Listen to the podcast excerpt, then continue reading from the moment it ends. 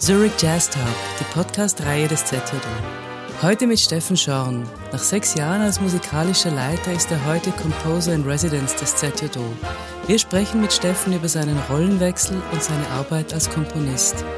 Das Interview führte Susanne Loacker, für die Aufnahmen war Pablo Faginetto zuständig. Die Leitung hatte Bettina Ullmann.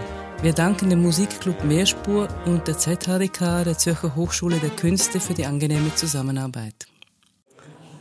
Ja, hallo Steffen. Wir sprechen heute mit dir über deine schon recht neue Rolle als Composer in Residence des ZJO. Willkommen in Zürich zuerst mal. Hallo, danke, schön hier zu sein. Du bist ja eben noch gar nicht so lang Composer in Residence, hast das Orchester ziemlich lang geleitet vorher. Wie fühlt sich das denn jetzt für dich an, wenn der Ed das Orchester dirigiert und eben nicht mehr du? Also zuerst mal muss ich sagen, das Orchester ist natürlich beim Ed in besten Händen. Ich kenne den Ed seit meiner Studienzeit. Wir haben quasi sogar übereinander gewohnt, haben also den Innenhof der Neusser Straße 26 in Köln mit tiefen Bassposaunen und Baritontönen sozusagen schon dual beschallt. Insofern, fühlt sich das für mich eigentlich sehr natürlich an. Natürlich vermisse ich schon die regelmäßigen Konzerte äh, mit der Band, äh, die Proben und auch das fantastische Publikum in Zürich, das ist klar. Andererseits ähm, tut es auch gut, weil ich habe wirklich jetzt 30 Jahre lang immer Vollgas gegeben, sehr wenig Zeit gehabt für Freizeit oder für meine Familie und auch mal einen Reset-Button zu drücken. Und jetzt in den letzten zwei Jahren war das für mich eigentlich ein sehr guter und heilsamer Prozess, weil ich auch mal wirklich in den Tiefen meines Unterbewusstseins kramen konnte. Ähm, ich habe auch selbst an den Instrumenten übetechnisch ein paar grundlegende Bewegungsmuster wirklich von vorn auf gelernt und habe einfach ein bisschen ein langsameres Tempo gefahren, was sich für mich super anfühlt und was mir einfach auch ähm, die Möglichkeit gibt, nicht immer auf eine Deadline hin abliefern zu müssen, was natürlich auch unglaublich kreativ ist und einen auch anspornt. Aber für mich war jetzt eigentlich die Zeit wirklich sehr fruchtbar, mal zurückzutreten und einfach mal, mal durchzuatmen. Also eigentlich ein bisschen Luxus jetzt, die freie Zeit oder die Zeit, die da frei geworden ist. Gibt es denn auch so die Momente der Langeweile? Nein, Langeweile gibt es bei mir nicht.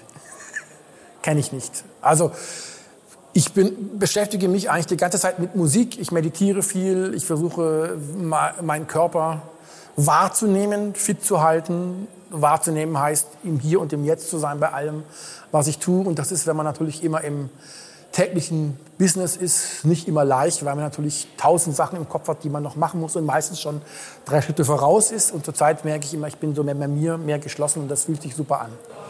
Wenn du jetzt komponierst, dann komponierst du, also gerade wenn du jetzt fürs ZJO komponierst, komponierst du ja für eine Band, die du in- und auswendig kennst. Ähm, kannst du schildern, was die Vorteile dieser, dieser Kenntnis sind für deine Kompositionen? Na, es ist natürlich ein absolut natürlicher, organischer Prozess. Es ist nicht so, dass ich jetzt eine Partitur vor mir sehe und einen Stift und der Stift und die Partitur sind zwischen mir und der Musik, sondern ich fühle eigentlich die Band um mich rum. Also ich weiß sofort, jede Stimme, wer da sitzt an der Stimme, ich weiß, wie der einzelne Sound ist, wie sich das im, im Gesang mischt. Ich kann natürlich auch den Solisten äh, auf, Sachen auf den Leib schreiben, aber es ist einfach eine sehr organische Vorgehensweise. Mhm.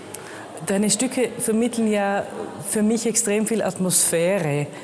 Wie, wie packst du die Atmosphäre in eine Partitur? Wie muss man sich den Prozess vorstellen?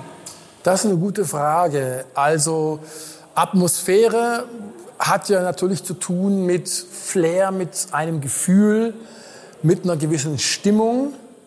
Und so etwas natürlich erstmal auf ein abstraktes Medium wie eine Partitur und Stimmen zu ähm, transformieren, ist natürlich erstmal ja wie ein Kodierungsprozess. Ich habe eine Information, die ich kodiere, die dann wieder entkodiert wird.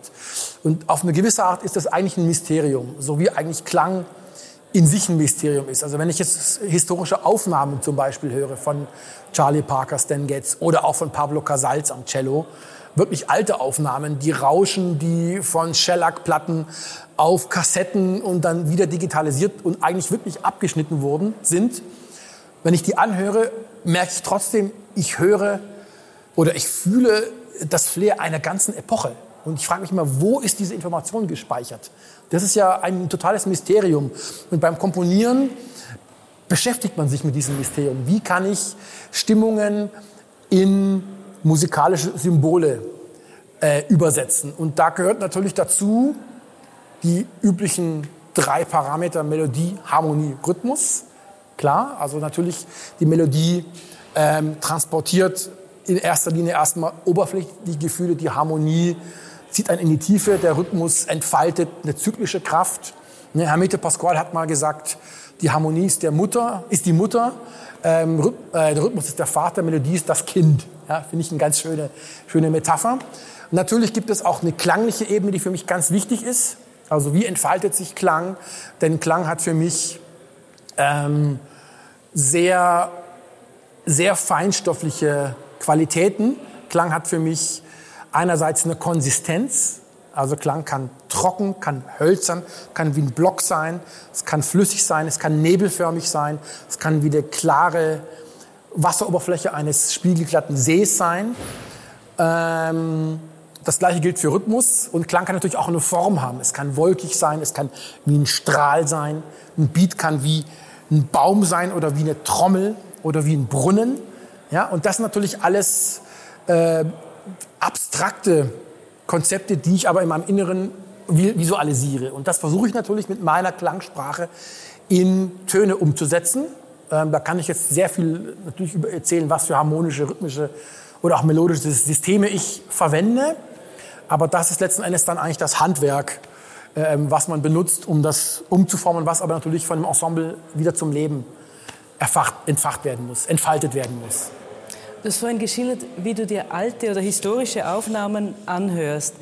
Wenn du dir jetzt vorstellst, dass jemand in 100 Jahren To My Beloved Ones, eure letzte gemeinsame CD, aus irgendeinem verstaubten Regal kramt, welche Beschreibung würdest du dir wünschen für diese CD? Wie sollte die Atmosphäre dieser CD beschrieben werden? Also vorausgesetzt, es gibt da noch ähm, technische Mittel, um eine CD abzuspielen. Das lassen wir mal außen vor.